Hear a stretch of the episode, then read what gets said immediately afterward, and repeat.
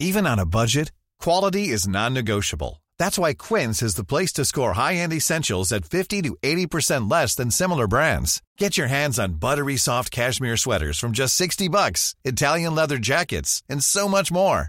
And the best part about Quince, they exclusively partner with factories committed to safe, ethical, and responsible manufacturing. Elevate your style without the elevated price tag with Quince. Go to quince.com slash upgrade for free shipping and 365-day returns.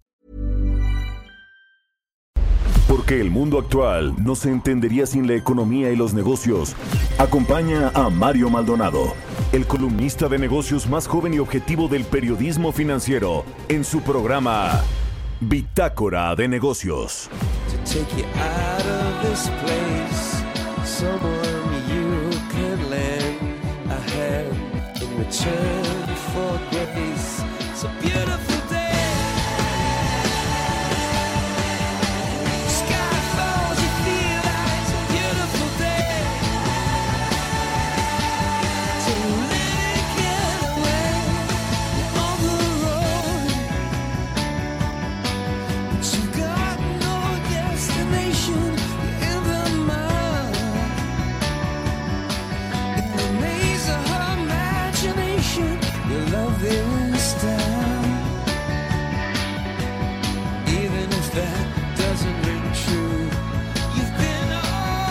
¿Qué tal? ¿Cómo están? Muy buenos días. Bienvenidos a Bitácora de Negocios. Yo soy Mario Maldonado. Me da muchísimo gusto saludarlos en este martes 23 de marzo del 2021. Son las 6 de la mañana con 3 minutos tiempo del centro de México y saludo con mucho, mucho gusto a quienes nos escuchan a través de la 98.5 de FM aquí en la Ciudad de México en Guadalajara, Jalisco por la 100.3 de FM y en Monterrey, Nuevo León por la 90.1 de FM también a quienes nos siguen a través de la página heraldodemexico.com.mx ahí está el streaming de la cabina del Heraldo Radio aquí desde tempranito en Bitácora de Negocios. Bueno, comenzamos el día con eh, música como siempre, un poquito de música para alegrarnos este madrugar de todos los días de lunes a viernes. Escuchamos a YouTube, esta sí es muy conocida, ¿no? Se llama Beautiful Day. Esta semana estamos escuchando canciones para darle la bienvenida a la primavera. Este sábado 20 de marzo entró el equinoccio de la primavera al hemisferio norte del país. Y bueno, pues esta de YouTube es una eh, llamada a aprovechar el momento, a ver el, lado bueno de las cosas. Beautiful Day de YouTube. Bueno, pues con esto arrancamos historias eh, bitácora de negocios. Y vamos a platicar con Roberto Aguilar, como todos los días tempranito, los temas financieros más relevantes de, eh, pues para comenzar el día, eh, lo que va a acontecer. Vamos a platicar también con Ernesto O'Farrill de Grupo Bursamétrica sobre los efectos del plan de estímulos fiscales que se aprobó recientemente en el Congreso de los Estados Unidos. Platicaremos con Adrián de la Garza, economista en jefe y director de estudios económicos de Citibanamex. Los analistas incrementan su estimación de crecimiento para México a 4.5% en 2021. Siguen estas eh, buenas noticias, por lo menos en lo que tiene que ver con el PIB de México para el 2021 y mucho tiene que ver los Estados Unidos, por supuesto. Platicaremos además con Rubén Hernández, presidente de la Asociación Nacional de Distribuidores de Insumos para la Salud sobre este asunto de la eh, eh, megacompra de medicamentos, esta consolidada que eh, bueno pues ya eh, hay muchas claves que se adjudicaron y que se entregaron por parte de las farmacéuticas. El problema ahora es que el gobierno no tiene cómo distribuirlas y ya las empresas privadas las farmacéuticas le han dicho que ellos pueden pues buscar opciones con tal de que lleguen en tiempo y forma los medicamentos a quienes los necesitan. Vamos a hablar de, de estos asuntos hoy aquí en Bitácora de Negocios con Roberto Aguilar sobre eh, hablaremos sobre el temor de nuevos confinamientos en Europa que tiran los precios del petróleo en Reino Unido y la Unión Europea. Están en disputa por el suministro de las vacunas como en todo el mundo y este año la economía mexicana podría crecer hasta 5% fácilmente, eso dice Arturo Herrera, el secretario de Hacienda. Bueno, vamos a entrarle a todos estos temas aquí en Bitácora de Negocios en este martes y ahora vamos con el resumen de las noticias más importantes para comenzar el día. Lo tiene Jesús Espinosa.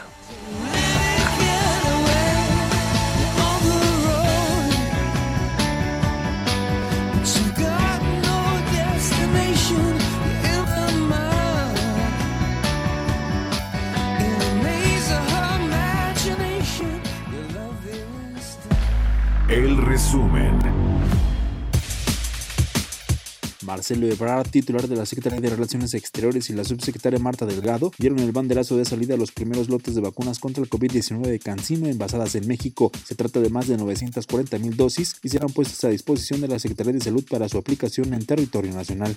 El sector privado, sindicatos y gobierno federal acordaron topar a tres meses del salario del trabajador las utilidades, con lo que destrabaron la reforma del outsourcing.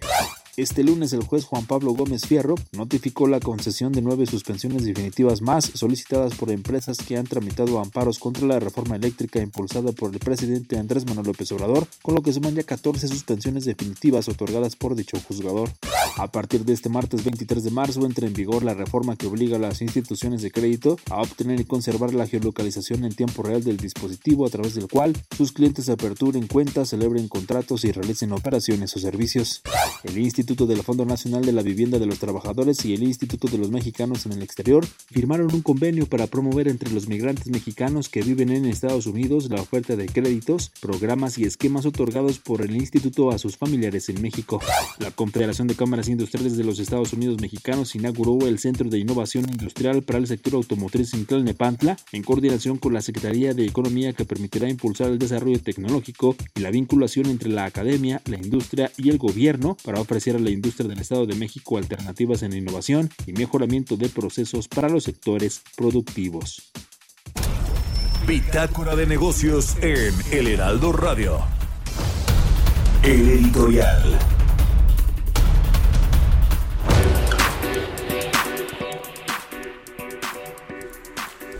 Y bueno, pues eh, en medio de estos golpeteos, de estas tensiones que se han generado por el cambio a la ley de la industria eléctrica, no solo entre el presidente y los empresarios, entre el presidente y la oposición política, entre el presidente y las, eh, el poder judicial, los jueces que han expedido estos amparos a empresas ante el, el pues esta contrarreforma eléctrica del presidente López Obrador.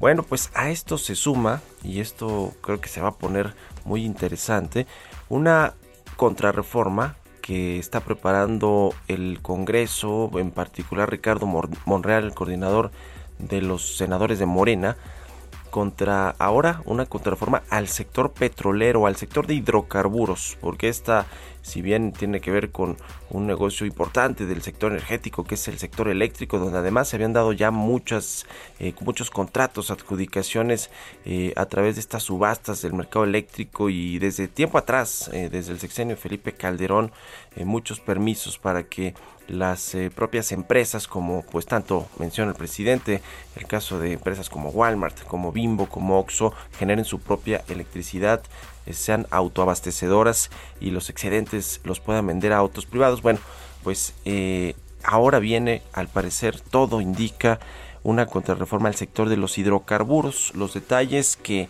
pues el Ejecutivo Federal pretende incluir en esta iniciativa de reforma no están claros, pero ya está en el escritorio de Ricardo Monreal. Nos confirman, yo y publico algo de eso ahí en mi columna del Universal.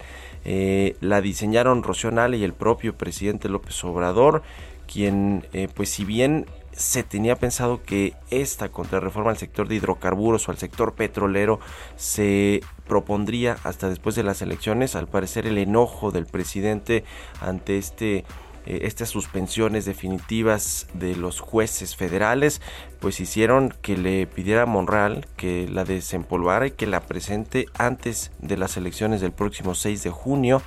Eh, eh, es creo que el trasfondo de todo eso, digamos, o el golpe más duro que se le podría dar es que se renegociaran, se cambiaran los contratos que se otorgaron a través de las rondas de hidrocarburos, las rondas petroleras, es así del sexenio de Enrique Peña Nieto, pero el jueves pasado el presidente López Obrador, donde pues se conmemoró la eh, expropiación petrolera, se anunció un nuevo yacimiento, aunque pues, no era nuevo en realidad.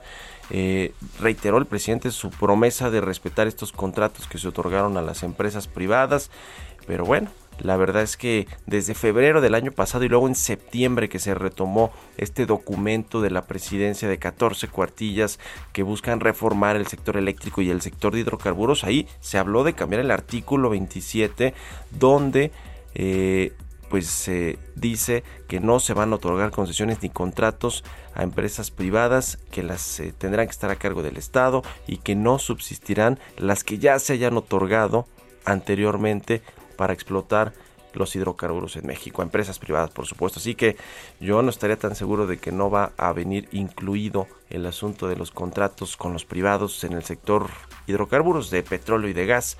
Así que ya lo estaremos viendo. Si, si va esta reforma casi como la plantearon algunos diputados de Morena, pues sí estarían cambiando estos contratos y se estarían poniendo en riesgo cerca de 40 mil millones de dólares comprometidos ya en inversiones en el sector petrolero, de petróleo y de gas. Así que pues está otro pleito legal en ciernes. Yo creo que sería ya demasiado peligroso para el gobierno de López Obrador proponer esta contrarreforma al sector de los hidrocarburos, toda vez de que ya vio pues que eh, cómo le está yendo con la de sector eléctrico, no solo en el tema judicial, sino con los socios comerciales, con Estados Unidos, con la Unión Europea, con las empresas, otra vez peleándose con las empresas. En fin, ya lo estaremos viendo, es un tema eh, que hay que seguirle la pista. ¿Usted qué opina? Escríbeme a mi cuenta de Twitter, arroba Mario Mal, y a la cuenta arroba Heraldo de México.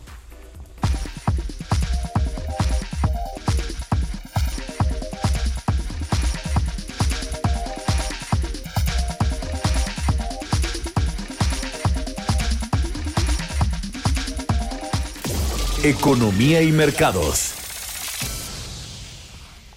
Roberto Aguilar ya está con nosotros como todos los días tempranito. Mi querido Robert, ¿cómo estás? Muy buenos días. ¿Qué tal Mario? Me da mucho gusto saludarte a ti y a todos nuestros amigos. Pues fíjate que hoy nos amanecemos con la caída de los precios del petróleo cerca de 4%. Esto impactado por el temor de nuevas restricciones por la pandemia y una lenta distribución de las vacunas en Europa que podrían afectar la recuperación de la demanda. Ya ayer platicamos, por ejemplo, del tema justamente de Alemania, mientras que el dólar se fortalece y esto añadía presión. La mezcla mexicana, nada más como referencia, ayer cerró en 59.70 dólares. Y bueno, la ampliación de los confinamientos en Europa está siendo provocada por la amenaza de una tercera ola de infecciones con una nueva variante del coronavirus en aquel continente. Y por su parte se informó que el número de contagios alcanzó ya 123.5 millones y los decesos desafortunadamente superan 2.8 millones en todo el mundo. Y bueno, fíjate que también el tema de la libra esterlina llama la atención porque cayó a su nivel eh, mínimo de dos semanas, esto frente al dólar, ante las especulaciones sobre la posibilidad de que la Unión Europea prohíba las exportaciones de vacunas al Reino Unido, que depende en gran medida de las importaciones para justamente avanzar en su campaña de vacunación. Tras rezagarse respecto a Reino Unido y Estados Unidos en el despliegue de vacunas contra el coronavirus, tras el Brexit, los líderes de la Unión Europea discutirán una posible prohibición de las exportaciones de vacunas a tierras británicas en una cumbre que se va a celebrar tan pronto como este jueves. Y siguen los escándalos, Mario, sobre el tema de AstraZeneca. Bueno, de hecho, eh, hay un organismo sanitario en Estados Unidos donde está comentando que AstraZeneca podría haber proporcionado una visión incompleta de los datos sobre la eficacia de su vacuna obtenidos de un ensayo a gran escala en Estados Unidos y las dudas manifestadas por el organismo ponen en cuestión que la farmacéutica británica pueda solicitar la autorización de uso de emergencia de su vacuna en Estados Unidos en las próximas semanas, como estaba previsto, dándose a conocer justo un día después de que los datos provisionales del ensayo mostraron resultados mejores a los esperados. Y bueno, fíjate que también ayer declaraciones importantes del jefe de la Organización Mundial de la Salud, donde dijo que más desarrolladores de las vacunas deberían seguir el ejemplo de AstraZeneca y entregar licencias de su tecnología a otros productores.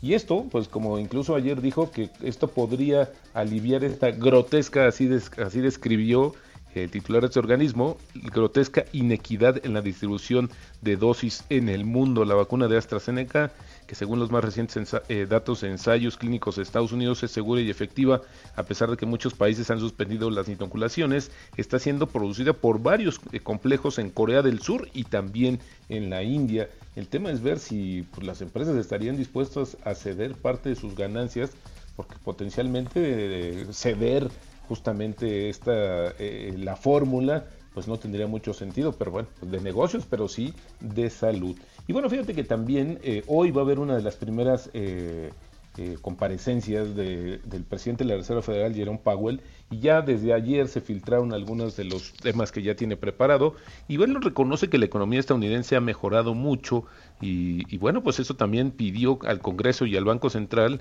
que se brinde un apoyo sin precedentes y al mismo tiempo advirtió que la recuperación aún está lejos de ser completa. Eh, habla acerca del gasto de los hogares que subió y el sector de la vivienda se ha recuperado en Estados Unidos. Sin embargo, los sectores de la economía más afectados por el resurgimiento del virus y por un mayor distanciamiento social siguen estando débiles y la tasa de desempleo aún elevada en un nivel de 6.2%.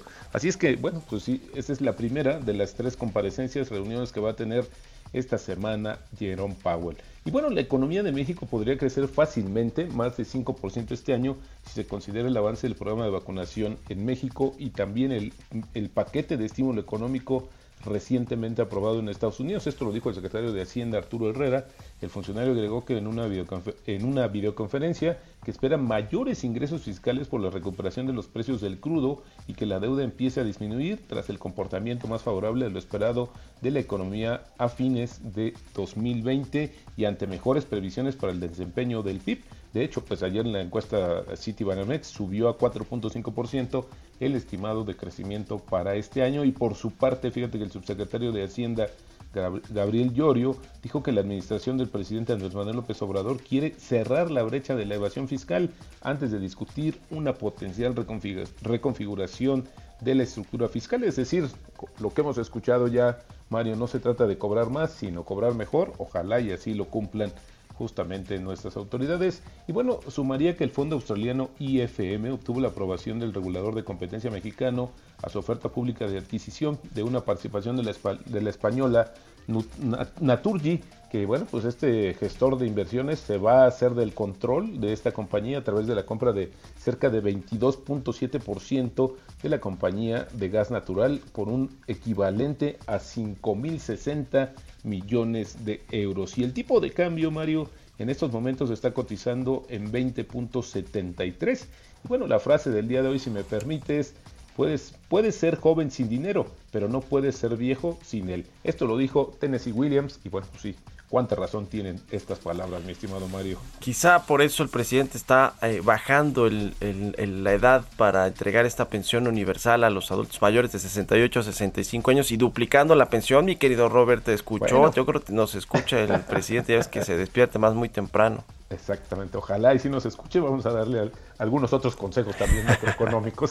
bueno, más bien no, sé si nos escucha por lo que por la, política económica que está ejecutando, pero bueno, en fin, muchas gracias Robert. Al contrario, muy buenos días Mario. Un abrazo Roberto Aguilar, síganlo en Twitter, Roberto AH, son las 6 con 19 minutos, vamos a otra cosa. Radar económico.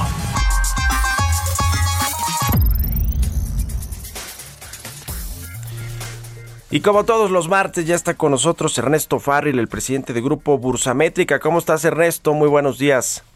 ¿Qué tal, Mario? Muy buenos días a todos. Pues escribes y de forma muy interesante sobre este eh, eh, paquete de estímulos económicos del gobierno de los Estados Unidos de 1.9 billones de dólares eh, hay eh, pues eh, distintas visiones sobre los efectos que va a generar, ¿no? Los efectos fiscales y económicos para Estados Unidos y obviamente pues para nosotros México que somos uno de sus principales socios comerciales. Cuéntanos por favor, Ernesto. Así es. Sí hay un gran debate intenso y además que va creciendo en torno a este paquete de medidas fiscales aprobado recientemente por el Congreso, promulgado por el presidente Biden por 1.9 billones de dólares. Yo te diría, bueno, hay dos personajes que eh, pues están encumbrando este debate. Uno es el señor Larry Summers, quien fue secretario del Tesoro, y el otro es el Premio Nobel de Economía, el señor Paul Krugman.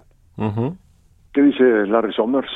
Bueno, él dice que este paquete es demasiado grande. Bueno, es curioso que él lo diga, porque cuando él fue secretario del Tesoro, en la época del presidente Obama, pues tenían la crisis hipotecaria, y al igual que ahora, por un lado estaba la Reserva Federal con sus programas de políticas monetarias extremas, creando dólares con tasa de interés cero, Y por otro lado, pues estableció un paquete de estímulos fiscales a la economía y resulta que ese paquete quedó muy pequeño para el tamaño del problema. Y ahora el mismo Larry Summers dice que este paquete es muy grande. Y entonces está diciendo que lo que puede generar este es tres, tres resultados posibles. El primero es un escenario de stagflación. Bueno, pues como está aumentando la demanda de manera tan importante y rápida, tanto por la parte de gasto fiscal como por la parte monetaria, de creación de dólares, pues entonces puede generarse, pues a su vez, un incremento de los salarios, porque los productores ante el incremento de la demanda, pues pueden, pueden tener que la necesidad de contratar más gente. Entonces, el salario, los salarios pueden disparar y por lo tanto los costos de las empresas y traducirse al final de cuentas en un incremento de los precios de los productos finales. Y esto a su vez pues, nos podría dar como resultado que la Reserva Federal tuviera que echar marcha para atrás, subir las tasas, provocando una recesión y eso con inflación se llama estagflación, ¿no? inflación más recesión. El segundo escenario es eh, nada más una recesión, la Reserva Federal actuaría a tiempo, no se genera la inflación, pero sí se da la recesión y el tercer escenario es que salgan bien las cosas. Del otro lado, el señor Krugman dice que él ve muy lejano una fase de inflación como la que se tuvo en los 70 en época del presidente Jimmy Carter. Una inflación en Estados Unidos fue al 14%, la tasa de referencia de la Reserva Federal tuvo que subir a 13%. Él lo ve muy lejano, lo que prevé como peor escenario es una fase de inflación transitoria como la que se tuvo al principio de la guerra de Corea. Por otro lado está la señora Janet Yellen, que ahora es secretaria del Tesoro, antes era la presidenta de la Fed, y el señor Jerome Powell. ¿no? Ellos dicen que el programa no va a generar sobrecalentamiento, que está enfocado a atacar los problemas donde todavía hay heridas, donde todavía hay dolor por la pandemia y que por lo tanto no se va a generar un sobrecalentamiento. Al final de cuentas todavía hay una eh, un desempleo muy importante en la economía americana. Así están hoy en día los debates. Yo agregaría todo este análisis que hace 10 años que teníamos una circunstancia relativamente parecida con programa fiscal más programa monetario todos al mismo tiempo, pues es que eh, estaba el factor China. China inundaba con mercancías a precios dumping y, resultó ser un excelente amortiguador de la inflación. Creo que hoy no está presente con las mismas circunstancias China.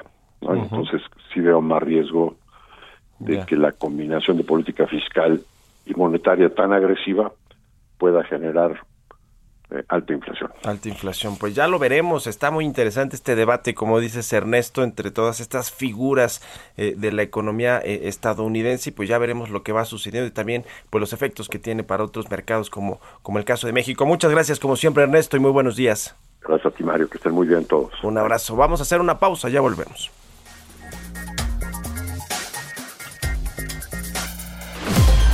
Continuamos en un momento con la información más relevante del mundo financiero en Bitácora de Negocios con Mario Maldonado. Regresamos. Heraldo Radio, la HCL se comparte, se ve y ahora también se escucha. Heraldo Radio, la HCL se comparte, se ve y ahora también se escucha. Estamos de vuelta en Bitácora de Negocios con Mario Maldonado. Entrevista.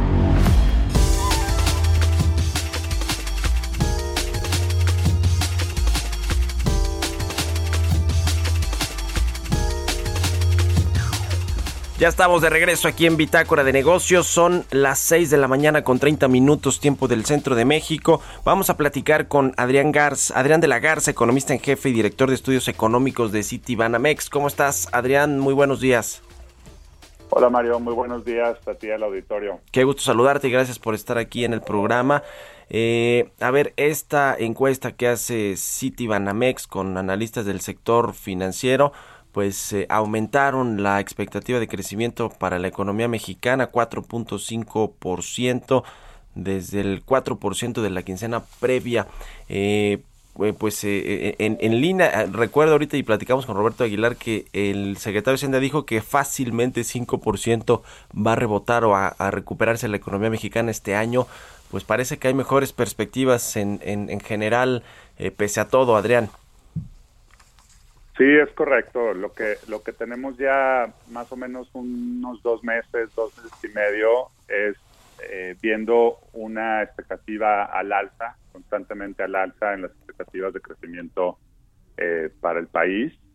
Si recordamos, por ejemplo, hace más o menos dos meses, dos meses y medio, teníamos una tasa de crecimiento esperada para 2021, de acuerdo al consenso de nuestra encuesta, en 3.5% y ahorita ya esas expectativas, luego de varias revisiones al alza paulatinas, ya van en 4.5%.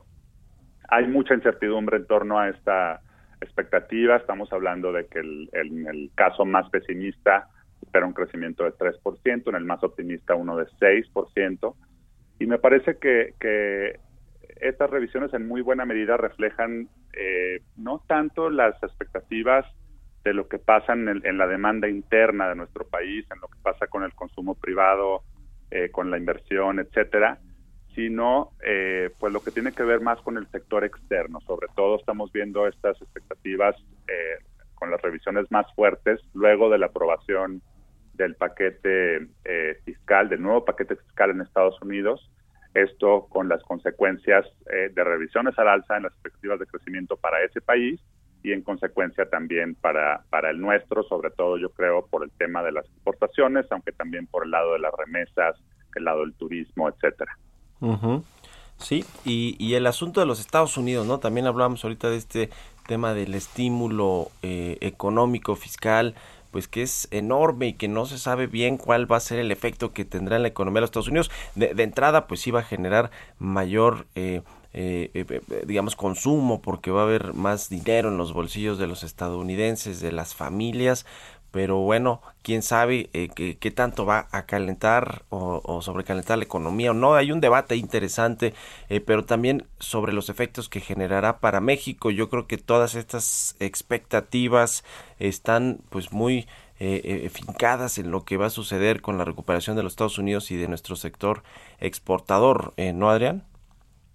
Sí, estoy completamente de acuerdo. En el caso nuestro, eh, revisamos las expectativas para el crecimiento de Estados Unidos a un 6.1%. Es una, una revisión eh, muy, muy, pues muy significativa y que sí obedece justamente al, tema del estímulo en, en aquel país, al, al, tema que vamos a tener a millones y millones de hogares que van a estar eh, recibiendo un cheque adicional por 1.400 dólares más eh, muchísimos más apoyos de muchas índoles por el tema del, seguro del empleo, apoyos para los eh, gobiernos eh, locales, municipales, estatales, etcétera, de, de, muchas de muchos tipos. Y todo esto le, le imprime un mayor dinamismo a la economía norteamericana. Esto aunado al ritmo de vacunación en aquel país, que como sabes va a una velocidad impresionante. Entonces, todo esto sí, sí hace que, los analistas tengamos unas mejores expectativas de crecimiento allá. Esto puede tener un, impacto importante sobre la inflación, mayor inflación por un tema de, de, una demanda que se recupera a un ritmo mucho mayor al que anticipábamos hasta por lo menos hace unos meses. Eh, y, y, esto está teniendo también una consecuencia importante en los mercados. Los mercados pensando que, por ejemplo, hay quien, hay, hay quien anticipa que la Reserva Federal en Estados Unidos pueda empezar a retirar estímulos eh, que hay en este momento de forma más temprana y que a su vez esto en meses posteriores, posiblemente en 2022, empiece también a, a generar presiones para que la Reserva Federal aumente las tasas de interés, la tasa de interés de, referencia. Entonces, todo esto ha, ocasionado también mucho ruido en los mercados. Esto también se ve en, en, la encuesta que publicamos nosotros.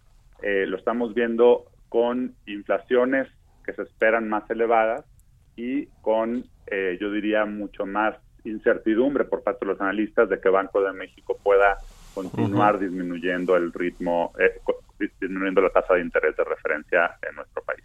La mayoría de los analistas que eh, eh, consultan, pues no prevén un nuevo recorte a esta tasa de referencia del Banco Central. Eh, por lo menos en la próxima reunión de política monetaria. ¿cómo, ¿Cómo ves este tema? Porque desde el gobierno federal, desde la Secretaría de Hacienda, pues se les han hecho eh, varios llamados, ¿no? Allí al, bueno, al Banco Central, el presidente solía hacerlo, ya después supo que tenía que respetar la independencia y autonomía del Banco de México, pero a mí me da la impresión que Arturo Herrera, también el secretario de Hacienda en entrevistas y todo eso, pues dice que eh, podrían estar más abajo las tasas de interés, sobre todo eh, pues tomando en cuenta que se está recuperando la economía, si bien la, la inflación por ahí de pronto se sale eh, poquito, digamos, está dentro del rango de, objetivo de Banco de México, pero parece que acercándose más un poquito ya lo, a lo que podría preocupar. ¿Tú cómo, cómo ves este tema, digamos, de, de la política monetaria del Banco de México para este 2021?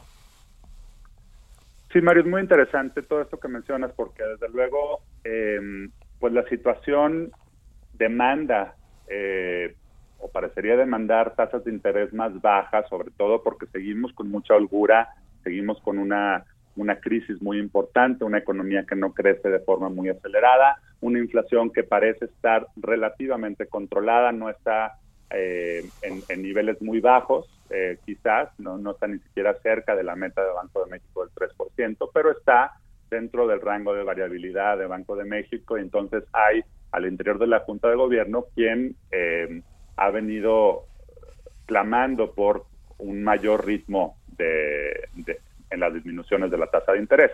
Sin embargo, también, más allá del tema de la, inflación, que es un tema central en las preocupaciones de Banxico, pues está también el tema de los flujos de capital. ¿no? Y entonces, sí vemos a México con una tasa en términos nominales, en términos reales, descontando la inflación, más elevada de lo que, de lo que es la tasa de referencia para otros países, para otros países emergentes en particular.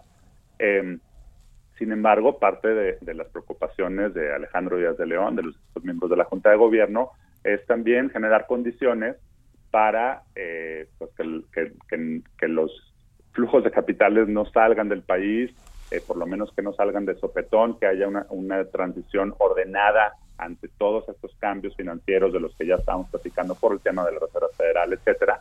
Y entonces eso mitiga la, posibilidad de que se sigan dando disminuciones. Entonces, efectivamente, la, ahora en las expectativas para la tasa de interés, eh, pues apenas hace un mes se tenía una visión unánime de que continuarían los recortes a la tasa de interés en México, al menos uno, eh, con una amplia mayoría que tenía una expectativa de una disminución de 25 puntos base en esta junta de, en esta decisión de política monetaria que tendrá lugar este jueves. Eh, y este esto ha venido cambiando justamente para, para que ya no se dé, al menos en esta reunión, todavía una expectativa de un recorte adicional en algún momento de este año, pero ya eh, la, la, minoría eh, piensa que sería en esta reunión, la mayoría piensa que podría venir un poquito más adelante. Pues sí, es este jueves pasado, mañana la edición de política monetaria de Banco de México y pues ya veremos, en una de esas nos sorprende, ¿no? También con algún ajuste a la tasa de interés. Por último, Adrián, quiero preguntarte eh, eh, sobre, eh, hablando de, Arturo Herrera, sobre lo que comentó en la convención de bancos con respecto a las tasas de interés de la banca comercial, que pues dice que van a ajustarse a la baja por esta nueva ponderación de riesgos eh, de, las autoridades financieras que les permite pues bajar los promedios de, tasas de interés de distintos tipos de créditos personales, de tarjetas, de créditos al consumo, hipotecarios, en fin, ¿cómo, viste ese, ese asunto? Porque yo digo, hablé con el presidente de los banqueros y demás y como que sí les causó cierto extrañamiento. ¿Cómo va a, afectar finalmente si, si, si sucede esto o a beneficiar pues ahí al sector financiero y a los y a los acreditados pues de la banca comercial. Sí, eh, yo la verdad dudo que, esto se dé eh, por decreto. Me parece que, en todo este momento, en todos estos meses, eh, la Secretaría de Hacienda ha sido muy respetuosa, tanto de condiciones de mercado como en lo que tiene que ver con tasas de interés de referencia, en, el caso del papel de la, de la política monetaria y de Banco de México. Eh, pues me parece que, es, es un comentario que va en línea de, lo que se desearía, obviamente desearíamos que haya tasas más bajas en el país. Eh, creo que ese, es el caso de, todos. Esto permitiría pues incentivar el, la demanda por crédito eh, para invertir, para gastarlo en capital de trabajo, etcétera. Eh, sin embargo, también esto tiene que venir aparejado de pues condiciones que fortalezcan también el Estado de Derecho, por ejemplo, para que los distintos intermediarios financieros puedan eh, justamente moverse a tasas más bajas que, que, deberían de implicar una menor prima de riesgo. ¿no? Entonces, em, esto me parece que tiene que ir eh, más, más allá de ser un decreto justamente para las tasas de interés, me parece que tiene que venir aparejado de otras políticas que eh, ayuden a, a, fortalecer este Estado de Derecho y las primas de riesgo puedan disminuir. Pues ahí está, ya lo estaremos viendo. Te agradezco mucho, como siempre, Adrián de la Garza, economista en jefe y director de estudios económicos de Citibanamex, que nos hayas tomado la llamada aquí en Bitácora de Negocios y muy buenos días. Mario, muy buenos días. Saludos a todos otra vez. Un abrazo, que estés muy bien. Son las 6 con 42 minutos. Vamos a otra cosa. Mario Maldonado en Bitácora de Negocios.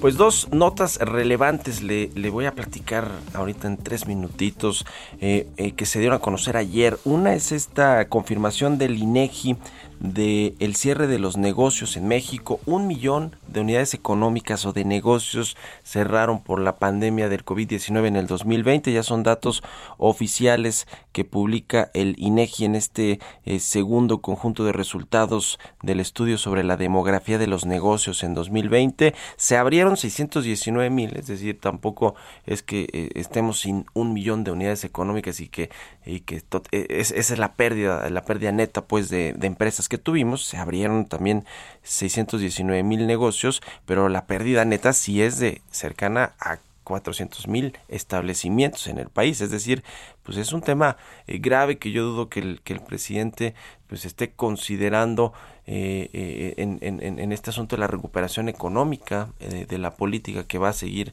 el país en términos fiscales, financieros, económicos y bueno monetarios que le toca al Banco de México para tratar de recuperar esas 400 mil empresas que quebraron.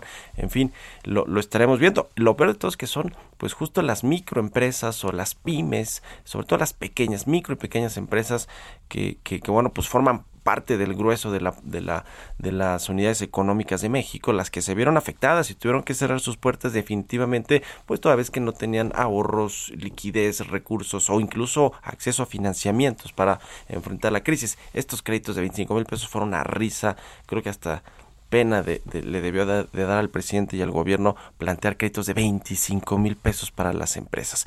Y el otro asunto es el de Interjet, esta empresa que bueno, que vaya que está en problemada, no ha podido volar desde hace semanas, ayer lo platicábamos aquí con Giovanna eh, Torres, sobre el, el, caso de Interjet. Bueno, ayer finalmente Alejandro del Valle, quien supuestamente tiene el 90% de participación en esta aerolínea, estimó que pueden volver a, volar en julio próximo con 15 aeronaves Airbus.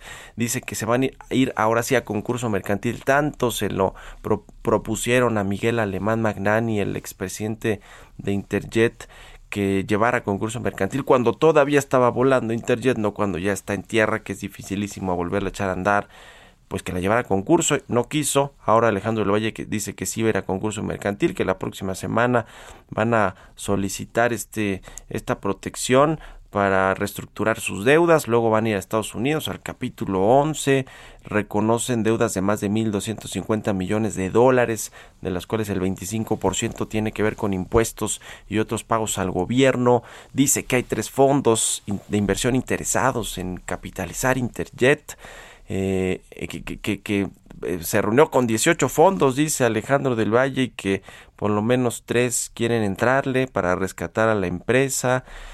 Bueno, pues ahí está. Ojalá que la rescaten. La verdad es que por el bien de los trabajadores que no se les han pagado quién sabe cuántas quincenas eh, y que y que bueno pues están en un en, huelga además de todo. Ojalá que se recupere. Por eso la verdad es que se ve complicado, pero bueno pues eh, eh, si es si es que retoma el vuelo es una buena noticia para México, para los trabajadores y demás. Ojalá que se haya estos fondos que dice Alejandro del Valle que están interesados en esta empresa en Interjet. 6 con 45 minutos. Historias empresariales. Donald Trump planea su regreso a las redes sociales con su propia aplicación, su propia red social.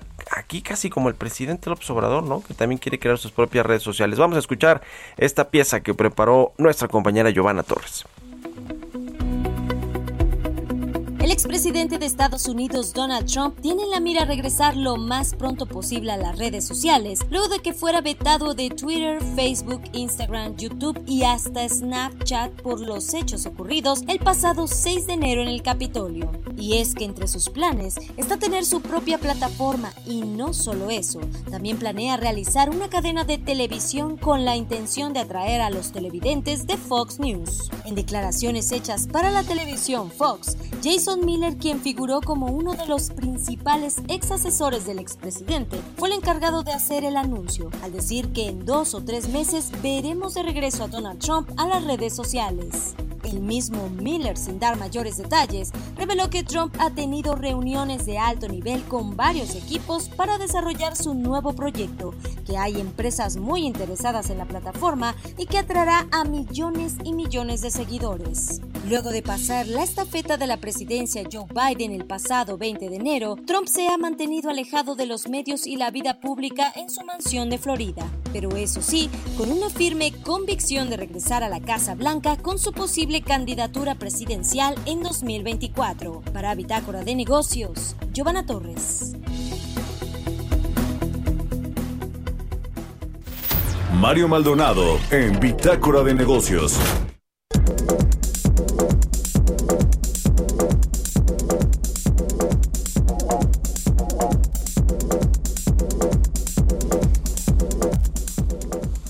Bueno, pues sobre el asunto de las pensiones que platicábamos eh, hace ratito, las pensiones para adultos mayores, eh, que bueno, ya dijimos el presidente López Obrador, pues decretó que van a, bajar, que va a bajar en primera instancia el, eh, la edad para recibir esta pensión de adultos mayores, esta pensión universal de 68 años a 65 y también pues se va a duplicar el monto hacia el 2024. Ayer Gabriel Llorio, el subsecretario de Hacienda, dijo que esta pensión, eh, este aumento pues de los recursos que se canalizarán a los adultos mayores a través de este, este programa de pensiones, pues no va a ser financiado con deuda, sino con una redistribución del presupuesto. No se va a utilizar deuda para fondear uno de los programas insignia del presidente López Obrador. Ayer participó virtualmente en la segunda cátedra de la Secretaría de Hacienda y Crédito Público que organizó la Facultad de Economía de la UNAM y allí dijo que hay una regla de oro en la Constitución referente a que la contratación de endeudamiento tiene que ser solo para financiar proyectos de infraestructura y no programas sociales. Bueno, pues ojalá que se cumpla, aunque pues con justamente esta redistribución del dinero público del presupuesto, pues es que se ha apoyado a los programas sociales, porque pues, es, digamos que el paquete económico lo manda Hacienda, el, el, proyecto de presupuesto lo manda Hacienda y allá lo palomean los diputados, y si los diputados son de mayoría de Morena y lo manda Morena, el presidente López Obrador, con un aumento importante en el gasto social, pues ¿quién lo va a parar? Es decir, en fin, eh, digamos que no, no, y ahí también viene el déficit fiscal, es decir, el endeudamiento del sector público, eh, el, el, el eh, digamos, cuánta deuda va a poder contratar o está le, le, van a aprobar para que contrate el gobierno y lo inyecte pues al presupuesto no que incluye los programas sociales los el pago de las pensiones los gastos fijos ahí que que, que, que esos ya no se pueden mover el pago del servicio de la deuda pero también los proyectos de infraestructura y los programas sociales y con eso pues hacen el balance en Hacienda y en el gobierno federal y lo utilizan de todos modos, en fin, eh, esto suena muy muy político electoral, como es casi todo lo que hace el presidente López Obrador, este asunto de las pensiones o el anuncio, ¿no? Porque pudo haberlo hecho desde pues meses antes y no, lo hace ahora que estamos en vísperas de esta eh, pues de esta elección importantísima histórica, la más grande que se va a llevar a cabo el próximo 6 de junio. Así que bueno, pues ya, ya, estaremos viendo todo este asunto, cómo, cómo evoluciona. Lo cierto es que pues está, eh, eh, eh, está complicado el tema del presupuesto para este año y para los próximos. ¿eh? No se ve fácil para nada cómo van a poder hacer frente a todos los compromisos que tiene el gobierno y no me refiero solo de los programas sociales sino todos los, los compromisos en general que tiene en el aumento del pago de las pensiones, que esa sigue siendo una bomba de tiempo, el, el pago de, del servicio de la deuda, de los intereses de la deuda también, si es que llega a bajar el petróleo, si es que el tipo de cambio se sale del rango que presupuestó la Secretaría de Hacienda. En fin, hay muchas, muchas variables que pueden descomponer todo este asunto de la eh, pues de, de, la economía, del balance eh, fiscal, financiero, de las finanzas públicas en general, ya lo veremos y, veremos qué, pasó. Vamos, íbamos a entrevistar ayer al presidente de la Asociación de Distribuidores de Insumos para la Salud. Este no nos contestó ahora tanto, nos estaban pidiendo la entrevista estos distribuidores de, de medicamentos y de insumos para la salud, sobre todo luego de lo que le contamos aquí la semana pasada, ¿se acuerda? Este, y lo platicamos aquí con el director de la AMIF eh, les entregaron ya varios lotes de medicamentos y de insumos médicos, pero sobre todo medicamentos de patente al gobierno federal, al INSABI, para distribuirlos y que lleguen pues a quienes los necesitan y resulta que no los pueden distribuir porque no tienen empresas de logística y distribución contratadas. No, se les olvidó hacer esa licitación, ese concurso y Birmex, que es la distribuidora del gobierno, pues está ocupada con las vacunas, además de que es un desastre, es decir, ni, ni hubiera servido tampoco para trasladar los medicamentos a, sus, a los centros de salud donde se requieren. Bueno, pues no, no pudimos finalmente tener la eh, la entrevista, a ver si la, si la retomamos, porque ellos eran los interesados en dar su postura sobre pues, la importancia que podría tener eh, que, la, que los privados que fueron corruptos en el pasado, según el presidente del Obrador, y la verdad es que sí concentraban el mercado y sí estaba repartido ese mercado entre eh, un puñado de distribuidores de medicamentos y insumos médicos y además de todo si le rascan y creo que en el gobierno sí lo han hecho pues detrás de muchos de estos distribuidores están políticos efectivamente y que y que se beneficiaron políticos de estos muy conocidos ¿eh? de estos que los andan investigando en Andorra y demás y que y que y que bueno pues el presidente observador así como como todo lo hace quiere cortar de tajo aunque genera un desastre como el que se ha generado en el sector salud y en la distribución de los medicamentos pero bueno, en fin, ya, ya veremos si, si retomamos. Lo cierto es que mientras son peras o son manzanas, el problemón de la distribución de los medicamentos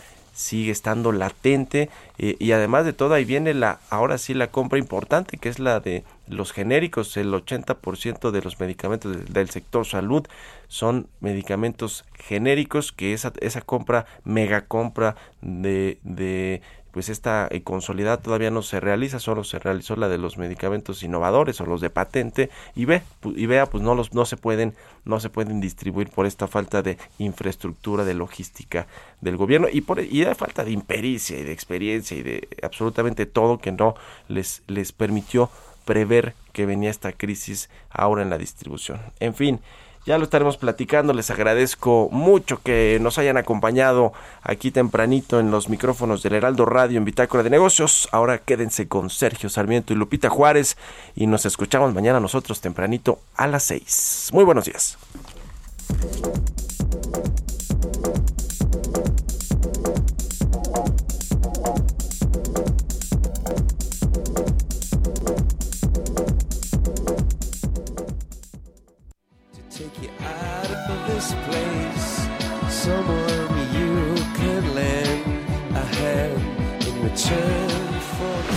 Esto fue Bitácora de Negocios con Mario Maldonado, donde la H suena y ahora también se escucha una estación de Heraldo Media Group. Planning for your next trip? Elevate your travel style with Quince. Quince has all the jet setting essentials you'll want for your next getaway, like European linen, premium luggage options, buttery soft Italian leather bags, and so much more. And is all priced at 50 to 80% less than similar brands. Plus, Quince only works with factories that use safe and ethical manufacturing practices. Pack your bags with high-quality essentials you'll be wearing for vacations to come with Quince. Go to quince.com/pack for free shipping and 365-day returns.